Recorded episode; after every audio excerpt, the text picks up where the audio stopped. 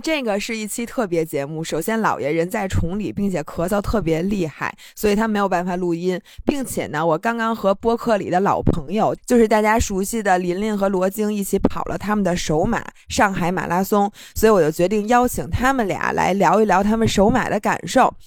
因为我们在这期节目里谈到了很多琳琳作为一个哺乳期妈妈，从孕期到哺乳期的很多运动的经历。她特意在录完了之后让我提醒大家，她之所以能在孕期一直坚持运动到最后，是因为她有很好的运动基础，并且所有的这一切都是经过和医生充分沟通的。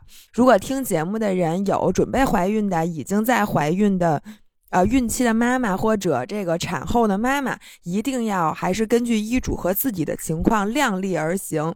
它里面的这个行为只是分享她的经历，希望不会误导到大家。OK，那我们正式进入正题。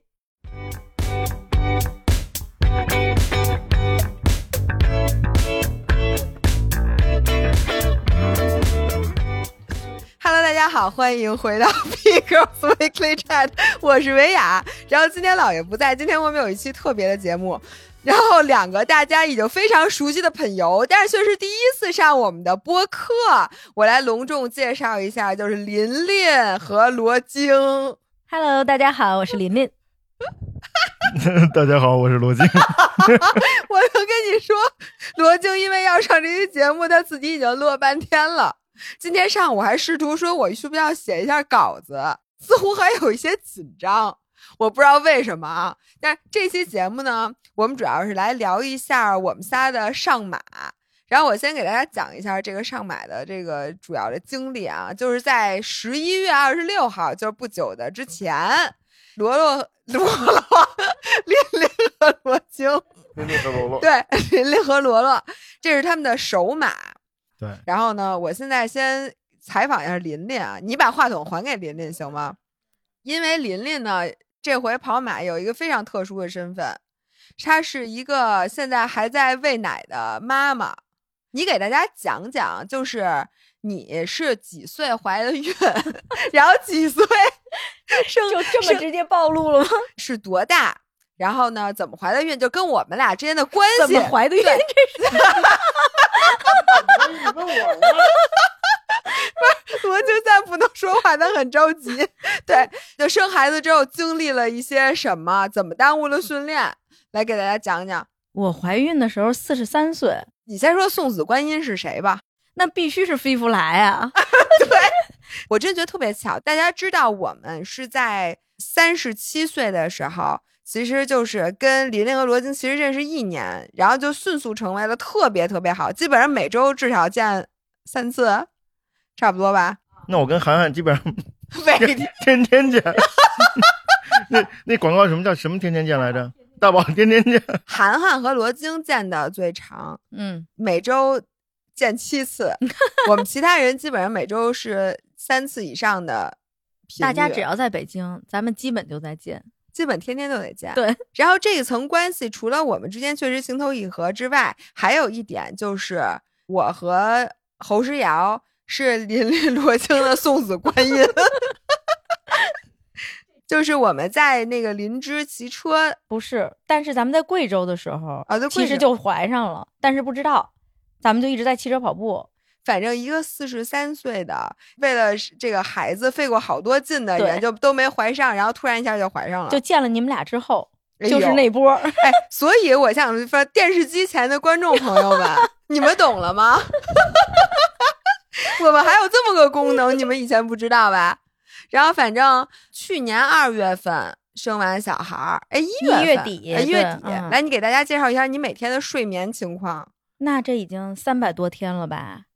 每天睡眠是平均五个多小时，反正是夜里得起两三次，嗯，特别间断的这种睡眠，我现在已经能做到五个小时睡到八十多分了，很偶尔，很偶尔，绝大部分都是五六十分。然后因为你得喂奶，对，你能出去的时间都是以小时计算的，对，就每三到四个小时就得喂一次奶啊，所以就只能抽着这中间的空去骑车、跑步。游泳，所有的训练都得在这中间。因为琳琳在怀孕之前，其实是一个就是骑车呀、跑步什么训练量，我觉得咱俩真的差不多的人。然后自从那个怀孕之后，就严重受影响嘛。她其实腹直肌的那个分裂，她一直就没，还是没好。现在还没好呢。这个我疏于训练，我觉着要是好好训练，还是应该能好的。但是我现在应该还有个一指左右吧，半指到一指，它就是你能感觉到它还是有这个分裂，然后盆底肌的那个压力一直是存在的。不是，我想说，琳琳其实已经特别厉害了。你生孩子倒数之前十天，咱还跑过步呢。对，所以其实你孕期是没怎么耽误的。它就是控心率速度会降，所有的速度会降，强度不能上去了，但是量也没太少，就是降速度。我在想，其实咱们七月份去新疆骑车的时候，嗯，那会儿你几个月了？三个月。那会儿人家那个大夫说，幸亏你没去高海拔，就不允许你去高海拔，所以但是允许你骑车，但是不允许你高心率。嗯，后来回来之后，大夫是这么跟我说的，说我跟他说的是，我只是要去新疆看你们骑，他就让我去了。回来之后，他才知道我骑了，所以并不是大夫说让我骑了，所以大夫没有让你骑，但是咱反正也骑了，对，骑了，但是放坡没敢骑，然后上坡就控心率，其实也不太能控制住，那心率肯定高啊。那海拔最后咱们骑到上面也三千多了。哦，对，嗯，反正就基本怀孕的时候，我觉得没没耽误你啥事儿。其实户外骑车是减量了。跑步没怎么耽误，跑跑步基本没耽误，我觉得。跑步瑜伽不耽误。但是你这个怀完孕就生完孩子之后，确实是耽误了。你最开始是没法跑的。对，出了月子之后，我企图跑了，快两个月那会儿我跑了一下，就盆底肌完全不行。嗯，那个时候我完全没想到盆底肌和那个腹直肌分裂这么严重。腹直肌好像是两指多吧，那会儿可能得两三指，就完全核心收不住。嗯然后盆底肌就你只要稍微跑一点儿，就是觉得压力特别。那个时候我不能理解，就开始怀孕的时候，我以为孩子在肚子里，所以会有那个压力。但是你孩子生完了，为什么还有那个压力呢？嗯，其实好像就是就是他肌肉的撕裂还是什么，还是有影响。这个我不是特别专业，我不是很确定它的那个原因到底怎么回事。对，反正你的感觉就是当时没法跑。对。就是压力挺大的哦，也有可能是因为就是腹直肌还在分裂，然后你的核心收不紧，而且那个内脏脏器好像没有归位，所以它可能是造成了一些压力。那是几个月才能跑的？好像当时大夫说是剖腹产建议半年以后。那我给你买博马名额，其实是卡着那点儿买的，差不多，差不多。然后当时我和侯世瑶送给琳琳的生产礼物。侯世瑶送的是骑行服，对对吧？对。然后我当时送的是琳琳一个柏林马拉松的名额，对。因为我们俩当时都说说，你说这个小孩出生，大家都给小孩买礼物，嗯。但我觉得这礼物其实应该给妈妈买，特别就是让妈妈赶紧找回自我。对。但是其实你这找回自我的过程，就我觉得你比一般妈妈已经强太多了，但是还是会受到很多影响。比如说，就是你那喂奶的事儿，我觉得咱们。在你生完孩子之后，再出去基本上都是根据小福豆的时间表对来出去的，是，然后还得按时回来，对，然后你是不是跑长？你给大家讲讲你跑长距离发烧的故事。这个完全想不到，就是整个过程有过三次发烧吧，好像至少有两次都是跑完长距离。我开始没想到是乳腺炎。嗯嗯，但其实它就是一个隐患，你只要时间足够长，它就可能会导致堵，其实就是乳腺堵了。对，就是因为跑你在外面时间长了，然后那个乳腺一直在产奶，是吗？然后那奶太多了，它就把那个乳腺堵上了，是这意思吗？我觉得它是那个，就是还是有这种震动频率啊，还是或者是时间的周期会导致它容易堵。那小福豆，而且小福豆是不爱喝冻过的奶的，他喜欢喝最新鲜的奶。那是，所以你现在比如说马跑马拉松，还有一个特别大的问题，就在于小福豆这么长时间，咱跑的慢点，咱就说 从早上起来到你回去得六七个小时，他没法吃饭。对我都是提前给他准备好这次，因为我觉着那个你跑完马之后，比如我吃焦了，然后再加上肯定会电解质紊乱，所以我会我把这一天的奶我已经提前给他备出来了。我本来是想三天不喂它，但是那个因为给它备奶的那个时间比较短，没备出那么多，所以我就等于二十四小时没喂它。我二十七号就喂它了。OK，嗯，就是要提前把奶都存好，然后它这一天它就得喝冻的。对，然后我想先跟大家说，本来呢，他们俩罗京和琳琳的首马是柏林马拉松，因为小福豆在柏林马拉松之前阳了。对，然后阳了之后呢，就说。小孩感冒的时候是不能坐飞机的，对，怕他耳朵呀什么那压力平衡不了，所以他们俩就没去柏林。然后当时我们还曾经有过一个想法，就是说让小福豆在柏林的时候坐着那个婴儿车，嗯然后琳琳和罗京推着小福豆跑全马。然后这次是在上马的时候，其实我们看见了有一个爸爸，对吧？，对，C 你区的看见爸爸，我看见他了，他跑的挺快的，因为我是在没到三十折返之前，我在对面路上看见他的。哦，那他就跑得比咱们快呗。然后呢，我就看后来小红书上就有人发，就他自己吧，发了他跑那个推着孩子跑全马的那个过程。嗯然后当时我的关注点是看他买了哪款婴儿车，嗯，对吧我也是，然后我们突然发现那小红书底下有好多骂他的，嗯，我都疯了。那骂他怎么说什么来着？好像就是说他不考虑孩子，只考虑自己，然后那个什么说孩子感坐四个小时车坐挺难受的。，对孩子的感受他们没有考虑，然后牺牲了孩子似的。但我看完了之后，我真的特别的气愤。说实话，我想跟大家坦白一件事儿，就是我为什么这回要想陪琳琳跑首马？我不是想陪罗京，罗京你别看我，就是我老觉得，就是琳琳现在还在哺乳，小孩儿其实有点离不开他。嗯他去趟上海其实也挺费劲的，得带着阿姨，然后带着那大包小包，烦死我了，就那么多的东西，然后又得安排这安排那，然后睡觉的时间、什么起床时间全都得调整，就是为了跑一个马拉松。我觉得对大多数妈妈来讲都是一个挺大的挑战，然后可能迫于压力啊，比如父母或者周围朋友，可能就算了。但是我觉得呢，这是琳琳的一个一场抗争，嗯因为我觉得琳琳她现在虽然说是福豆的妈妈，但我觉得我想让张琳知道她是张琳，至少在跑马拉松的那天，你是张琳，对，这一一路不是个妈妈，对这一路你们都支持我做张琳。对，就是张琳。然后我就觉得这是所有妈妈的一场战役。就这场战役，就是说我不仅是妈妈，我绝对是我自己，所以嗯我能理解，就是推着孩子跑，这不是为了孩子，就完全不是为了说我就是想让小孩儿体验一下马拉松。我觉得这跟这没关系。嗯嗯我觉得我就是在想让大家知道，我在做一个父亲，在做一个家长的同时，其实我更是我自己。然后我就在想，你说爸爸妈妈为这个小孩儿牺牲了多少？你想，你牺牲了多少？你运动的时间，或者你干别的时间，咱们约会的时间，我老觉得咱跟做贼似的，回家都说：“哎呦，福头睡了，走，赶紧出去。”对，然后一会儿说：“哎呦，这阿姨该急了，不行，咱赶紧回来。”就是我们真的牺牲了好多。我就在想，我现在如果能做到这件事儿，就跑马拉松的唯一的方式就是我推着小孩儿。那你嗯难受点儿，你就难受点儿呗。你今天就为我牺牲一下，你让当爸爸能实现当爸爸的一个梦想，怎么就不行呢？是那个爸爸其实挺伟大，他自个儿人家人家也有评论说，这个爸爸起码自己带了好几个小时的孩子接 爸爸妈妈。来来来，爸爸说两句。其实我也觉得张琳这挺牛的，真的不是。第一呢，就是说她在怀着的时候，她就敢去没有放弃运动，但是肯定是跟医生交流过，用一种嗯比较科学的方法啊，反正一直在保持一种状态，而且她是剖腹产嘛。然后这个后来你们等于送张琳一个礼物去柏林嘛，嗯然，后后来张琳也给我也也买了一个，买了一个，花了大价钱买了一个。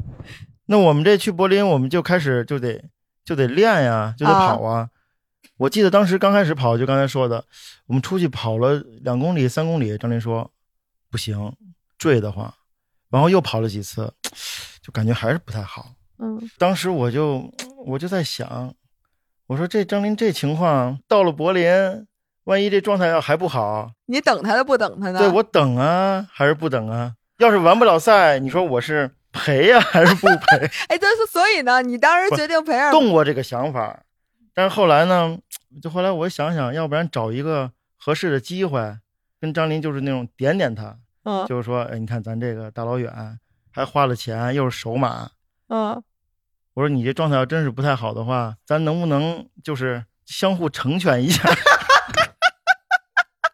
成全一下就是不跑了呗，不是，就成全让我自己，啊，让你单飞要让我单飞一下。啊。但这你又不好意思提呀、你这会啊儿你跑吧，找机会呗。结果跑了几次，发现琳琳比你状态好多了。发现一个问题，嗯，跟不上了。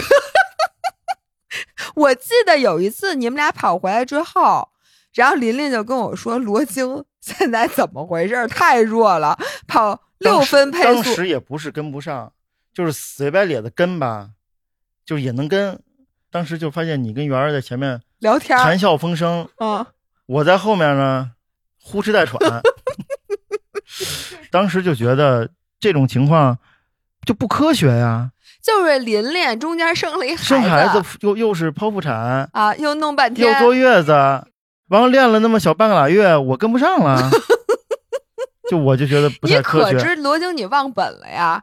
琳琳生孩子之前，你跟得上吗？那个我承认跟不上。但是经过这么一打击，这么一通折腾还跟不上。对啊，当时我还真从自己身上找原因来的。我说那段时间肯定是跟张涵喝大酒了，你知道吗？你那段时间正和没休息好，张涵处于一段恋情当中，就恋情迅速升温的时候。对对，所以那会儿我就就赶紧休整了一段时间，就每天睡眠睡的都八十五分以上。嗯，发现并没有什么卵用。后来对，但是因为罗京，你要知道五月份的时候，你从我这儿学习了一个什么新技能，你还记得吗？就是给丫忽略了这个技能。你自从学会这个技能之后，你就不行了。你没发现吗？对对对对。琳琳，我想我想问你啊，在上马之前，因为你知道罗京其实练的不如你好，就他整个的状态呀什么的也不咋地。当时你有没有想过，因为你们俩本来说好是要一起跑的，然后如果罗京拉垮了不行了，你当时想的到底等他还是不等他？哎呦，这问题我当时都没想。我想了是吗？我都给你录下来了，张林，你能不能客观一点？我可都给你录视频里来了。那我估计我就不等他了吧。毕竟是人生首马是吧？你不原来说过吗？跑首马的时候展现出对刘晶相当的失望和不耐烦。你原来不是说过吗？大家同时起跑不一定要同时到达终点，这句话 我铭记于心呢。然后一边跑一边想好小福豆归谁了吗？就是既然已经首马就已经跑分手了，那接下来就牵扯到一个孩子归谁的问题了。后来这场马拉松结束之后，不是发现福豆喜欢跑得快的吗？到时候就他自己选了。不行，我必须现在开始给讲一下我们这次坎坷的首马。我们这次我们仨的这首马真的太坎坷了，就没有一个全乎人，就没有一个地方不出事儿的，生死相依过来。你先让罗京讲一下，就是本来我们的首马是博马，然后博马之前大家依次中招，然后福豆也阳了，去不了了，对吧？对。然后就开始往后推迟。跑上马，但是上马的名额又特别难要，嗯，我们就一直就没确定到底两个人有没有名额。然后这时候两个人就开始互相推搡。当时呢，我说我这手里有一个名额，赶紧咱们先把这个名额给报上的时候，两个人互相都想发了对方的身份证号，是吧？然后我就记得琳琳眼疾手快的把罗京的身份证号发给了我。对，当时我在我不知情的情况下，啊，说罗京，我给你报上了。然后后来呢？我说又有一个名额，嗯，把张林的身份证号报上，人家就有点赶鸭子上架一样，就是逃过了柏林，没还是没逃过上马。对，大家都知道琳琳和罗京就是一个从来不买视频会员的人，然后一个出门要坐夜大巴的，订酒店永远都是在闲鱼上订的人，然后于是呢，这回订了一个公寓，嗯，然后不出所料的出事儿了，就这个公寓已经住了三天。但是呢，在上海马拉松的前夜，在这个公寓里发生了一件骇人听闻的事件。来，罗京，怎么回事？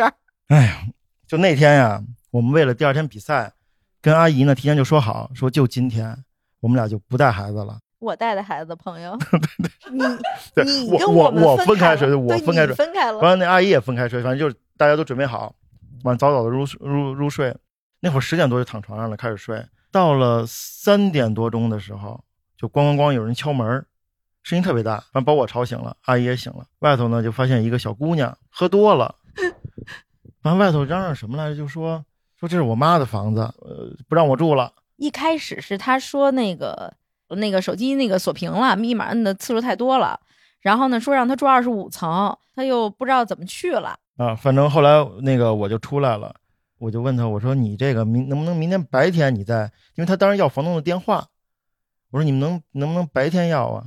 他说不行，他说我这一直在外头等着，你现在就得给我。然后我就骂他来着，我说你这有病啊，报警了。后来我就回去了，回去以后呢，还咚咚咚敲门，张林跟阿姨就不让我出去，这这都喝多了，你出去干嘛呀？这会儿都已经快四点了吧？反正折腾了一个多反。正折腾完了以后走了，走了。等我们准备睡的时候，闹钟响了，四点半的闹钟响。然后就起床了。对啊，起床我们俩开始特生气，就气死我们了。但是后来我觉得这事儿特好乐，我在我五点钟的闹钟醒来之后，我第一反应就是检查一下我和罗京、琳琳、什么张涵、侯瑶那群里面，看他们俩起没起。然后一眼就看到了三点多，收到了一条微信，说什么房东什么什么敲门。我当时一度都怀疑我能不能在起点见到你们，你知道吗？你是以为我们找了一个根本就不可信的理由？我以为你们。俩找了一个群众演员，大半夜就是为了让吴姐，嗯你知道作证，就是你们俩确实因为有有一定的原因跑不了你们俩的首马，跟我这搞笑的是吧？因为呢，当时呢，作为他们俩的兔子，我们是这么说的，因为我是 B 区，B 区大佬没办法，然后他们俩是 D 区。我就说，那我怎么当你们的兔子呢？结果就有人给我支一招，说你们呀怎么才能好找？你们就先商量好是在赛道的左边等还是在右边等。然后呢，就说让我在不过起点拱门，大家都出发，我不动，就在那儿死等，什么时候把他们俩等来，什么时候一起跑。我当时甚至在想 我能把他们俩等来吗？别到时候他们都关门了，我还跟那儿等呢。就是这俩人靠不靠谱啊？结果呢，在我第二天早上坐车，就在一个路口，突然看到两个慌张的人，罗京张着大嘴，在那儿过马路，我就知道安心哦了，安心了。说行，这俩人来了，早上没什么其他的故事了吧？有啊，应该就是你见到我们那会儿给你发的微信，有没有芬必得？罗京管我要芬必得，怎么回事？罗京，你大早上起来为什么要吃芬必得？腿疼啊，干啥了？你就腿疼？就是一准备跑步，就发现这老伤啊，就往外涌，这腿也疼啊，这腰也疼。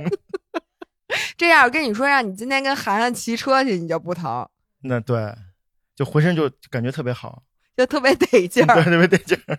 然后那天早上，我记得是在我已经存了包往起点走的时候，我正好临了一个电话，说你有芬必得吗？身上、嗯，说罗京说他小腿疼的受不了了，不是我，我有说受不了了吗？你别捂着，不是你既然拿着话筒，你还捂着话筒说话，你这这是夜总会的对对，这卡拉 OK 唱多了。你们俩早上有什么感受吗？站在起跑线上，特兴奋啊！当时就觉着跟一大 party 似的，就特高兴，完全不记得自己是半夜三点起来的人了。哎，我采访一下你，你第一次当兔子吧？对于没孩子的你，有没有那种恨铁不成钢的感觉？我觉得，如果我们俩是你俩孩子的话，张琳属于还行哈，我就属于那种跑着跑着还能把自己跑丢了那种。不是我能跟你说，我早早就放弃了夺金吗？就是我站在那儿等你们俩的时候，我当时意气风发，我心想一定得带他们俩进四。我这不进寺，我推着他们俩，我得给他们俩推进四小时。我当时真的是这么想的。然后呢，我一路看好多人给我打招呼，他从旁边还说你怎么在这儿呢？我说我等人，我今儿俩朋友收马，我带他们俩进寺。你我就全是这么说的。然后把他们俩等来之后，我那会儿就有点犹豫了，为什么呢？就因为我看见你们俩之后，咱们仨一起往拱门走的时候，我就觉得咱不是来跑马拉松的，我觉得咱们仨就是来搞笑的，你知道，真的就跟春游，然后就知道一路有好多好吃的，然后有好多就是人等着我们，然后福豆也在等着我们，就感觉咱仨是来旅游的。然后过了拱门之后呢，因为我们在从 D 区的后面出发，前面不光有跑全马的人，还有一些欢乐跑的人。那欢乐跑都是背着包跑的，那叫一个佛。嗯，如果我们想保持我们五三零的配速，那我们就一定得不停的超人。然后最开始的我本来是想咱们前面两公里先慢点热热身，但我发现张林倍儿认真，就一直看着表跑，嗯嗯。然后就从那个各种人缝里钻。然后我们发现我每钻过一个人缝，罗京就找不着了。你当时在干嘛不是，我觉得跑散了哈。啊？你们其实特简单，就肯定知道我在后头。对，对，我不一样啊。我开始觉得你们在前头，我就追你们，咣嗯咣咣咣的追。追了一会儿，突然我觉得怎么追半天追不着啊？嗯，会不会你们取水，其实你们在后头呢？然后我就在等你们，就就往我甚至于我都停下来，等一会儿我觉得等这半天还不上来，应该还在前头呢。完我嘎嘎又开始追，追一会儿以后，我觉得怎么还没追着？是不是还在后头？就来来回回啊，我就耗费了我就高强度间歇呀。耗费了巨大的。然后后来直到琳琳一句话点醒了罗京，说：“罗京，你别想了，你就记得我们俩永远远在你前头，永远不要觉得我们俩在你后头，因为我们俩等罗京等的呀，就是左等不来，右等不来。然后呢，我就在想，我怎么才能让嗯茫茫人海中的罗京感受到我们俩的存在？嗯我们俩就先玩命的招手，嗯，琳琳那小个儿，他举了手也看不见，然后于是我就一直在那儿挥手。然后我后来就想，罗京今天也不知道戴没戴眼镜儿，就罗京那墨镜度数也不知道高不高，我就有点怀疑。我说罗京看得见看不见，反正后来后来我也追上了，追上没跑多一会儿，我要上厕所。对我还没说完呢。于是我就想说，那要不我你看，咱别光招手，咱们也喊两嗓子。嗯，于是呢，我就开始喊罗京，罗京，而且就是往前喊、往后喊都喊了。然后我突然意识到一件事儿，罗京耳朵不太好，我就怀疑所有的人都听见我喊罗京，只有罗京听不到。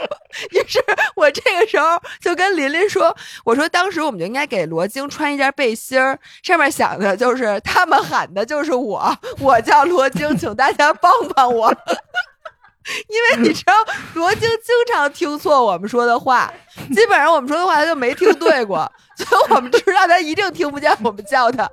作为一个这种视野弱、听觉也不太强的人，我和琳琳是太痛苦了。就像罗京刚才说的，就是他好不容易追上了我们，而且那会儿大概已经跑开了。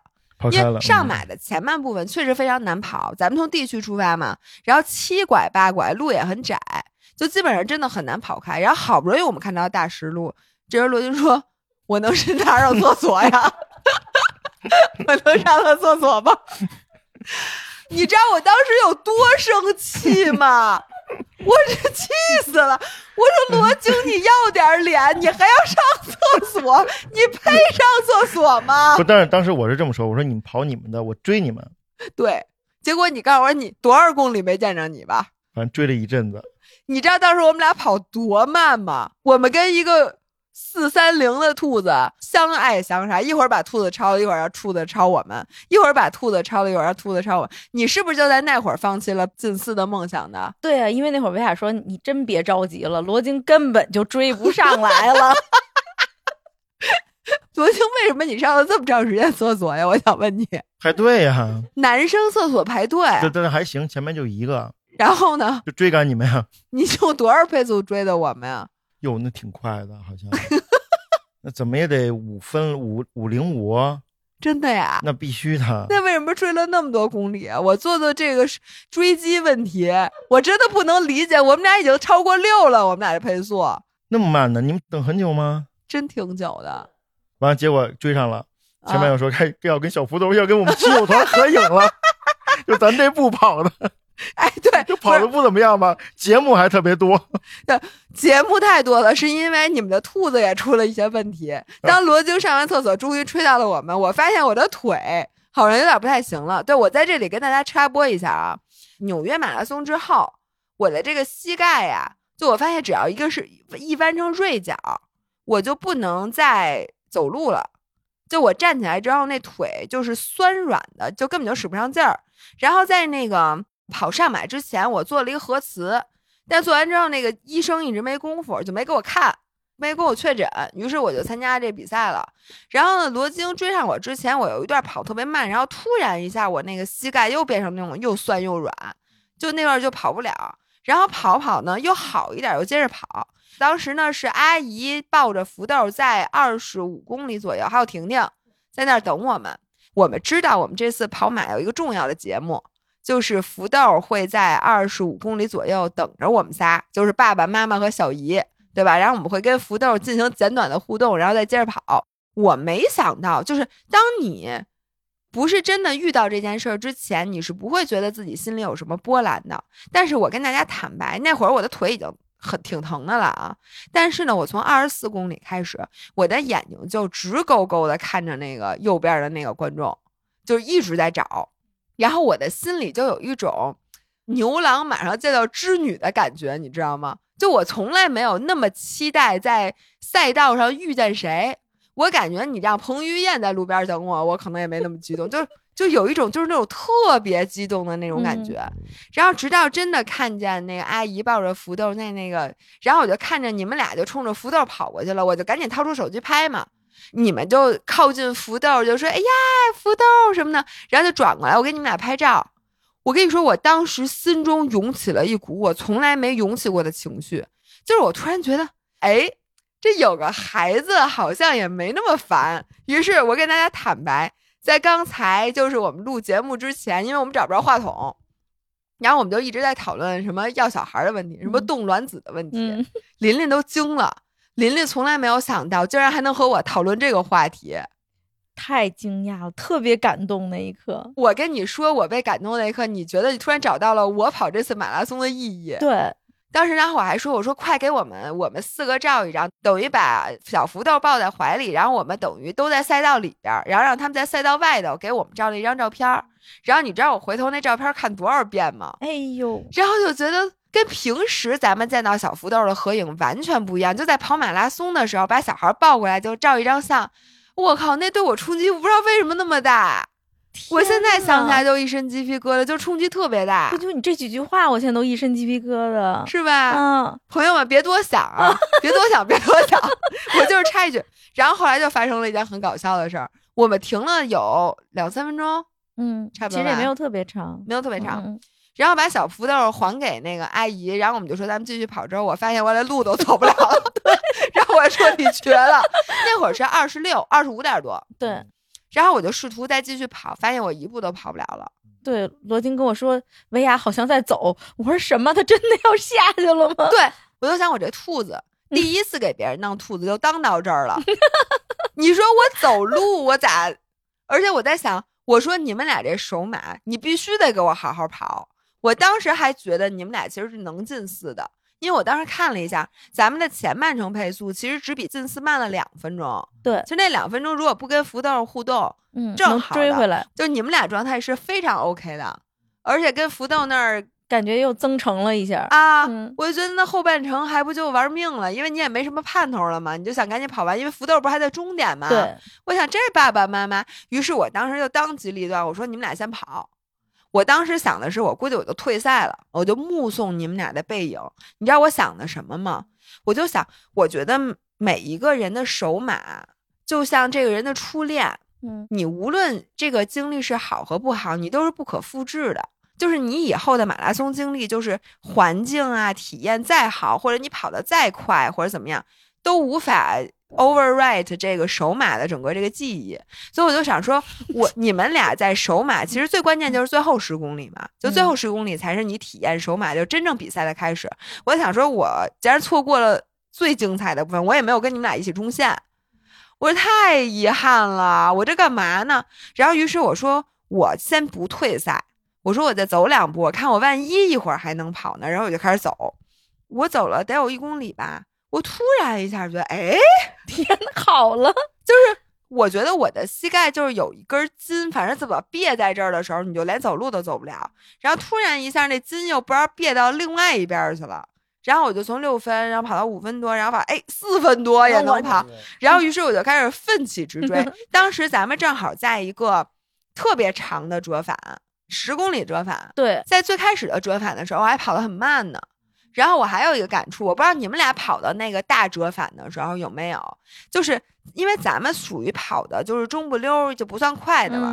咱们这边是大部队，都是大概五三零、五四零、五五零这个速度在跑的人，旁边什么样的人都有，有人在走路，有人在聊天儿，有人在大爷腰上别着音响，对，就是各种冻死大死。嗯，然后呢，有一大帮人就是那种一起就很欢乐的那种。然后看到对面，就比咱们快大概十公里的人，就一个个呼哧带喘、痛苦面具，就是气氛完全完全不一样。那是在竞技。对，然后我就突然感觉就是特别分裂，就是因为其实前几场马拉松，我一直是在另外一边的。对，我一直就是那呼哧带喘，然后一直就那么忍着，一直。push 自己极限或者那种体感。然后这次我在世界的另一端，嗯，然后世界的另一端就充满了爱，因为当时我这心里还是当时就是跟小福豆合影的那个画面。嗯咱们仨一起跑就很欢乐。你记得之前调侃罗京的腰带，为什么罗京的腰带老掉？系在赤道上，然后对对，我给大家讲一下这个故事。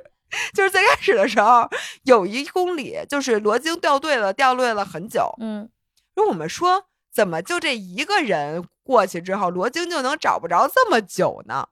我说我们俩是有多不明显，这罗京就死活找不着我们俩。一会儿罗京呼哧带喘的突然追上来了，然后两只手一直在腰后边蹬着人那腰带。我们俩就说罗京怎么了？罗京就说我这腰带老掉。因为罗京的腰带呢，就是那种 CS，大家都见过我戴的那种，就前面是别号码牌儿，然后后面能别几只胶的，然后他那腰带就在他那腰上乱颤，因为他可能最开始试的时候，因为你没动嘛，所以那个那上面有胶有号码带，它不会晃。然后他一跑就产生了共振，你们知道桥是怎么搭的吗？就是那种你的你的频率和那腰带的频率产生了共振，然后那个腰带就不停的往下掉。然后罗金最开始在后面试图紧那个腰带，就当时我跑步的感觉，就是你看过那小孩儿，嗯有的时候就就是拉完屎嗯，提提裤子没提上，完了就往前跑。当时我自己感觉我就那感觉，提着那腰带 追你俩。完了，关键那腰带上还有好多那胶，那胶跟这儿乱颤，它咣当咣当咣当对，颤。所以我跟你说，你你和胶产生了共振，你知道吗？那个腰带颤的那个频率就已经不正常了，就它不是一个正常的颤动，对就是那种大桥和车辆产生共振，就感觉那腰带快断了。对，那种感觉，然后他就一直在那儿非常笨拙的，一边往前跑，一边使劲系死扣。嗯然后，于是这时候罗京就产生了疑问，就说：为什么你们都带着腰带，它就不晃？为什么我的腰带这么晃？然后我就跟罗京说：“罗京，你还不明白吗？嗯腰和腰的形状是不一样的。我说你没发现我们俩的腰是两头宽中间细，你的腰是两头细中间宽吗？我说罗京，你不能把腰带系在赤道上。我说你系在赤道上，它能不掉吗？然后于是我说完这句话之后，我自己都快岔气儿了，你知道吗？这是这没几公里吧？然后我们仨就一直在聊，我说，哎，我说罗京，今儿张涵没出现，对你有什么影响吗？别的时候都没影响，就是爬坡的时候，嗯，因为平常跟张涵骑自行车啊、跑步啊，平常都没事儿。张涵只要一见着坡，就俩眼放光，走着，走啊，走啊，罗哥。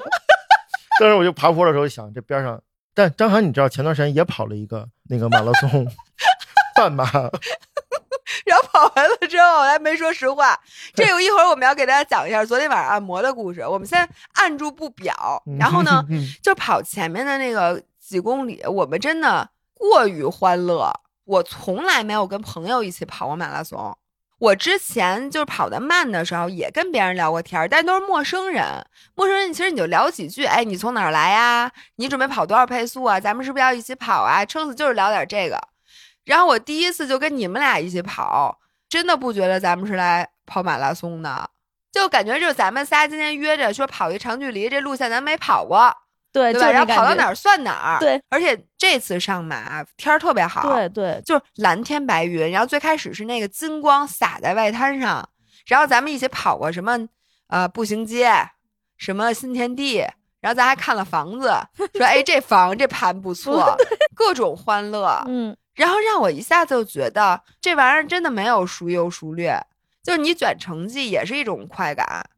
然后你跟朋友跑，而且就是还能见到福豆，哎呦，我不能再提福豆这件事，大家一定，大家今天的留言我都能想到，你们不用再留了好吗？我不会理你们的，我知道你们想说什么，就是这个整个这个感觉，哎呦，让我觉得哇，太特别美好。太美好了。然后我当时就一个想法，我说我一定要追上他们俩。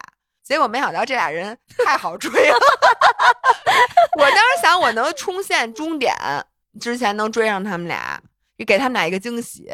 结果没想到给他们俩一个惊吓，他们俩看见我好像有点不情愿。来，罗京，你牵我是不是特别不情愿？不是就是你掉队以后，嗯，策略就全改了，说我们今天一定要完赛。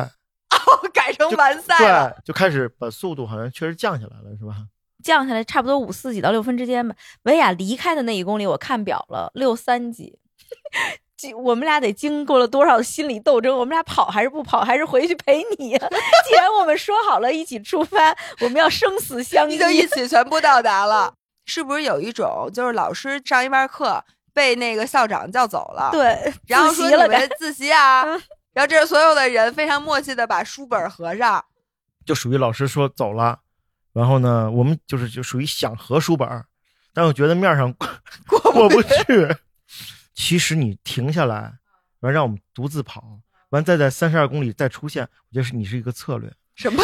你不是你想想看呀？但如果你一直跟着我们跑，在我们三十二公里累的时候疲倦了，但是消失了，就走了，就就就离开了，叫走了吗？对。但是这时候最累的时候呢，吧唧一下就就回来了。啊！我的那会儿给我们带来的这种鼓舞，你可能可能比你，我怎么觉得你特失望？我跟你说，你后来我们提速了，我后来看那个，是不？你出现之前，我真觉着，我以为他要弃赛了，他说钻心的疼。但你出现之后，我觉得他真提速了。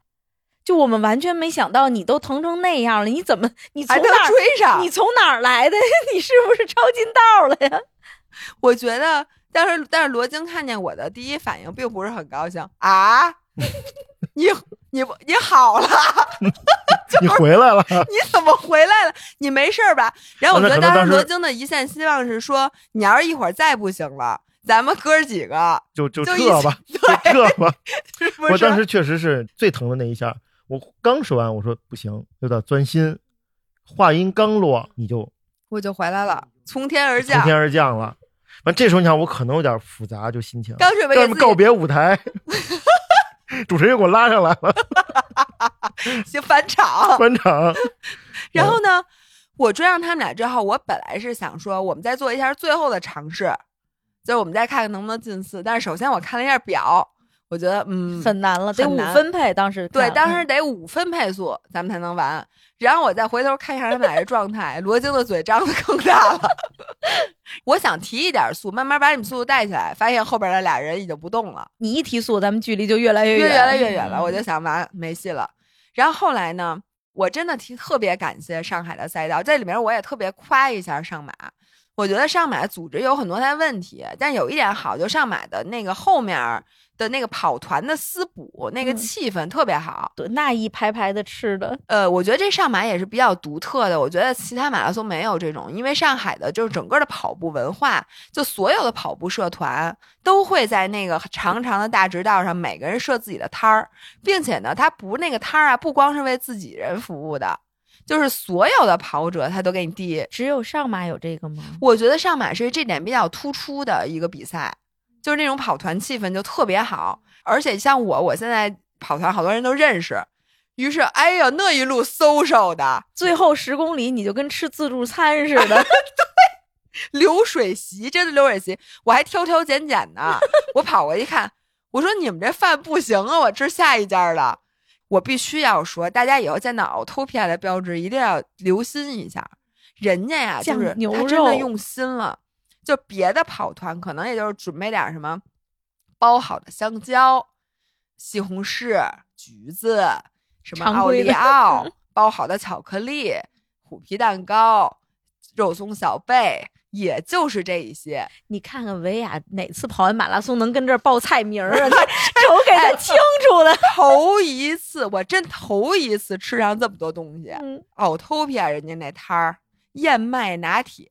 哟，人家酱牛肉和蹄筋儿还是分开的。哎呦天，那大片酱是不是那酱牛肉不错？特好吃，是吧？真的。然后我就说这个好，咱没没少买奥托皮亚东西，咱们今天得在这儿把这钱给赚回来。然后于是我就抓了一大把酱牛肉，就开始往他们俩那儿跑。途中我还吃的给给罗京拿了虎皮蛋糕，嗯，还有什么，反正就是各种各样好吃的。我就觉得，就这一次跑马拉松，真的跟我以前所有跑马拉松的感觉都不一样。就是这么跑马拉松，你别说，你让我每星期跑这么一马拉松，我愿意。你要说让我卷成绩那个，我觉得一年跑个几次，真的就差不多了。嗯，这这就是春游吗？那可不是吗？反正就是特别开心。你没看人家评论，你说听见你聊天，以为赛场有人吵架呢。你想你聊的有多嗨？你真的聊特高兴，然后你看你所有照片都在玩，看着手机我不打电话是在看着手机，就是在打电话，要不就在聊天就，是一看就在吃东西。就是特开心。然后，所以有人评论说说这才是跑马拉松的真谛。我就觉得大家如果一直在卷成绩的话，可以考虑有一些比赛可以游对当春游，我觉得呃感觉真不错。哎，那你们俩讲讲，你们俩最痛苦是哪第几公里？我觉着是在二十八公里开始，因为二十八公里看着对面三十七公里，就那个大转弯的时候，觉得特绝望。对，觉得特别遥远，你就跟那儿算在什么地方掉头，然后这一段又是接近撞墙的时候，你走了之后，我也开始觉得腿疼了，就是等于你伤痛坚持了几公里之嗯后，又到了这个大转弯的时候，那个时候觉得特难，转到三十多公里遇见你的时候，真的就是你要不出现，我们俩就绝望了。对那会儿还有十公里呢。对，就是其实真的就是那个马拉松开始那十公里，罗京呢？我是越往后越不行，那就三十五公里以后，反正就一会儿不如一会儿。从嗯第一公里到四十二公里，一会儿不如一会儿对，我是特稳定的，就是一会儿不如一会儿，就是就没有说中间哪段好了又不好了，又就就就没有越来越。就到最后那一公里的时候是最不行的时候。那你们俩当看到终点就在眼前的时候，激动吗？就我还挺激动的，就一百九十五米那会儿，嗯那肯定激动啊，但是心里再激动，腿也拔不开了。我原本以为最后那点儿能冲起来，当然也已经过了四小时了，也没什么冲的动力了，但腿真的已经提不了速了。我看出来了，因为我当时本来想说咱们加一点儿的，但第一我心里也觉得没什么必要了，因为首马你甭管什么成绩都是 PB，并且这次没考好，下次进步大。嗯，对对对，哎那我想知道你们俩在那个首马之后，你们的心路是什么历程？就是有的人是觉得我再也不跑了，有的人是非常期待下一场比赛。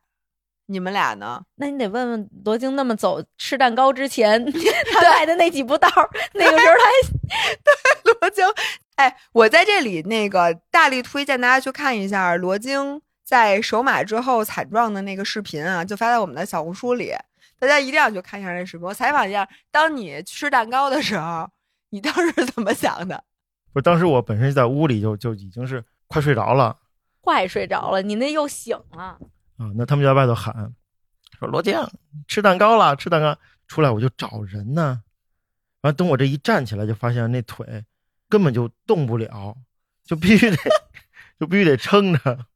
但是呢，你们当时是有没有想说，我下一次跑马拉松我要进个四，还是说已经完全这件事儿再不干了吧？哦，那想的是下次必进四。哎 罗京的眼神儿，不跑完以后就说说这马拉松啊能跑，但每年要控制下数量。说就跑一次两次就够了，一次国内一次国外。哇塞，可以了，够多的了。一年跑两次，对啊吧？那你要是拿到六大满贯，我们多大岁数了？然后最后要给大家讲一下赛后按摩的故事。比赛那个那天是一个周日，然后我们是周一回的北京。然后周日那天晚上，其实罗京特别想按摩，但是琳琳不会同意的，是因为是这样的，我们和琳琳、罗京呢从最开始认识，呃，我们就知道琳琳和罗京在某一家按摩店有一张卡，那张卡呢是储值的，然后只要是会员，每星期一就是半价。然后，所以我们就有了一个就是我们之间的约定，只要不是周一，那是不可能去按摩的。罗京斩钉截铁的跟那按摩店的人说：“你不可能在不是周一的日子见到我。所以在非周一日子见到我们，就说你是上厕所吗？哦，对对，人家根本就不会觉得我们是来按摩的。所以呢，在周日就很有默契的，没有人提在上海按摩这件事儿，大家全都憋着周一回来。于是周一我们订了下午四点半的飞机，然后我们晚上如约的在晚上六点多到了北京，拖着大箱子，我们就直接去了那个按摩的店。就是为什么说那个刚才 Q 到了涵涵呢？来，罗京给大家讲一下这故事。我们去那个按摩店按摩，大家就说刚跑完马拉松，完其中有一个技师就说说前段时间大个儿来了，对，大个儿就是涵涵。说那大个儿那那脚全都磨破了，说人都不行了，对，就说，哎，为什么你们跑完马拉松没事儿啊，啊就没事儿？因为我们四个昨天按的时候，还有圆圆啊，嗯我，们四个按的时候谈笑风生，对，说为什么大个儿来的时候那么惨呢？都人都不行了，满脚的泡，然后那个下台阶儿腿不打弯儿，然后我们突然意识到不对呀，大个儿跑的是半马呀，而且当时跑完济南马拉松，咱就问他嘛，说嗯，说怎么样大个儿啊？跑怎么样？好，没事儿啊，什么事儿没有？蹲腿呢？对，练力量呢？那这健身房了，罗哥，走着，这还是那路数的，对吧？完了，后来我还又问过他，我说你这怎么样啊？跑完挺好的，没啥事儿啊。说这我这人挤人，跑不开，人人特多啊，跑不开。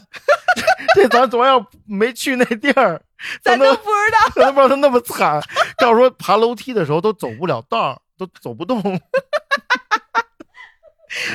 张涵肯定没有想到，他竟然能有露馅儿的那一天。对，他自己不定在那按摩院自己按了多少次呢？我觉得。所以大家现在知道，其实啊，罗京和张涵的这关系啊，大家也不要把他们想象太好。都面儿上的事儿，对，我觉得也就那么回事儿。面儿上的事儿。对，然后呢，OK，补一下，就如果有本来哺乳期的母亲，然后想知道到底能不能跑马拉松，然后有什么注意事项，来琳琳再从头到给大家讲一下 tips。嗯，如果是哺乳期的话，首先肯定要提前准备出你跑步那天或者前后几天孩子的那个奶，你要提前准备好，因为跑的那天最好还是不要喂了，因为你要吃胶嘛，或者是各种补给。然后再一个就是，就跑步的那前后几天吃上蒲公英颗粒，预防乳腺的那个就堵奶，预防这个乳腺炎的事儿。我呢这次马拉松跑完没事儿，没有堵，就是堵了，但是没有发烧。对我来讲已经算不错了，因为我上次三十公里发烧了，啊、上次三十公里之后发烧四十度，完全没有征兆的就发高烧了。所以哺乳期的妈妈们最需要注意的就是预防堵奶，预防这个乳腺炎，那就是提前吃上蒲公英颗粒和及时的把奶排空再去跑，然后跑完之后第一时间把奶排空。咱们出门是六点出的门，对吧？对我是等于五点四十先排空，然后五点四十挤的奶，对然后从五点四十一直到第二次，快十二点了，其实很长时间了，就是12点肯定会堵。如果跑一个马，当然你要跑得快，要么就是提速，你要速三小时跑完，对，就没事儿，不大。没事儿。然后我是因为跑太慢了，所以就是最后还是会堵。但是如果我不知道跟我吃蒲公英颗粒有没有关系，反正这回没有发烧，那你跑到最后的时候，你乳腺疼吗？碰会疼，就是会疼的，所以你跑越跑胸越大，是这样的。越跑越沉。对，因为原来我以为就是你会大量出汗，当然大量出汗其实也会解决一缓解一点儿，就嗯跟那个日常的它就不变成奶了，就变成汗了。它，我觉得它会少产奶了吧。会哦少一些，就是我觉得身体可能在自我保护，我不能 那个供着孩子奶，我这个时候需要燃烧自己的这个能量，还供给我供能嘛，所以我觉着它会缓解一点儿，它没有日常那么胀，但它一那么长的时间还是会堵了，所以可能哺乳期更适合的是半马。OK，我们也不能为了孩子完全就是我们想干什么就都不干了。嗯，那是不行。所以我觉嗯得就是有的时候，就我如果真的想跑全马的话，这件事也是可以实现的。只不嗯过你需要做一些准备，然后你可能要是真的堵了奶的话，你就再治呗，对是这样的，就发个烧呗。对对，疏通和就是药物的这个干预和疏通都是可以及时的去做这些事儿，可以解决的。对，所以这也不是一个 mission impossible，就是完全不可能的事儿。对，这是一个 OK 完的，就完全可以因为实现的。琳琳还在喂奶呢。你想，她在喂奶的时候，她能能做这事儿，其实好多评论都说说琳琳真了不起什么的。所以这个事儿对于大家来讲，可能是一个可以实现的事儿，并且你的那个盆底肌或者肚子也没有什么太多感觉，是不是？嗯、是有感。你记得我跑的中间跟你说咳嗽的时候，那个刀口那个和盆底肌还是有感觉，但是不是说这件事儿不可行？就是其实我到这个时候已经是扶到十个月了，这个时候已经只是很微弱的感觉。就跑完四十多公里，我从十公里往后就会有感觉，但是到四十公里时候，那感觉不会再加重了，这就已经是很大的进步了。对，所以我还想说，女生被允许进入马拉松赛场，到现在都没有多少年，因为之前就是大家都觉得觉得女生不可能从事这种运动，然后现在呢，我们又在说说，其实哺乳期的母亲或者说也是完全可以的。对呀、嗯人家孕期也有跑的呀。所以我觉得，就很多时候就这种事儿，我觉得只要我们愿意，然后我们有科学的指导，对吧？然后像琳琳这种，因为琳琳说，为什么我想让他他跟大家说呢？是因为她说她搜小红书都搜不太到这方面的信息。对哺乳期跑马的信息我没有搜到，但是我咨询了一个在美国的一个这个什么孕产的那个这方面的一个专家，他是说没有说哺乳期的妈妈不可以跑马，所以我觉得国外应该还是挺多的。对，然后我也并不觉得推着孩子跑有什么不合适，嗯，我觉得特别好。我也觉得特别好。我觉得现在越来越多的妈妈其实更重视自己的感受。你不把自己照顾好的妈妈，很多，比如为什么有产后抑郁对和包括孕孕期的抑郁，都是就是她觉得她的人生被剥夺了，然后她她自己完全是丧失自我了，她才会进入到那么一个通道。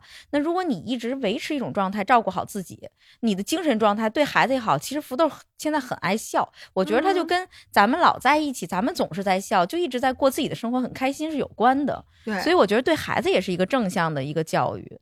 而且说实话啊，我都觉得福豆挺辛苦的，最近 就是因为就是福豆跟我们出外玩这趟，孩子就没日没夜在外边折腾。嗯，但是我从他的那个表现上，我觉得他挺快乐的。对，我嗯就觉得其实孩子更能感受的是家长快不快乐。对，他其实不觉得自己很辛苦，嗯，是吧？这事儿等他会说话了，问问他。行，那我们在这儿期待福豆早日上我们的节目，来回忆一下起来他的手马。哎，你说他以后还记得吗？他不不知道吧？应该不记得了吧？一岁的孩子能记得事儿吗？你在他会说话的时候问问他。行，下次我一定让他在会说话的时候，第一次说话就要上我们的节目。就是哪天福豆开口了，哪天赶紧拉来先上一下飞福来的播客，好吗？期待他的会说话那天，看他说什么，直接就大小姨，你们俩别说，你们俩别说话了，我烦死你们俩了。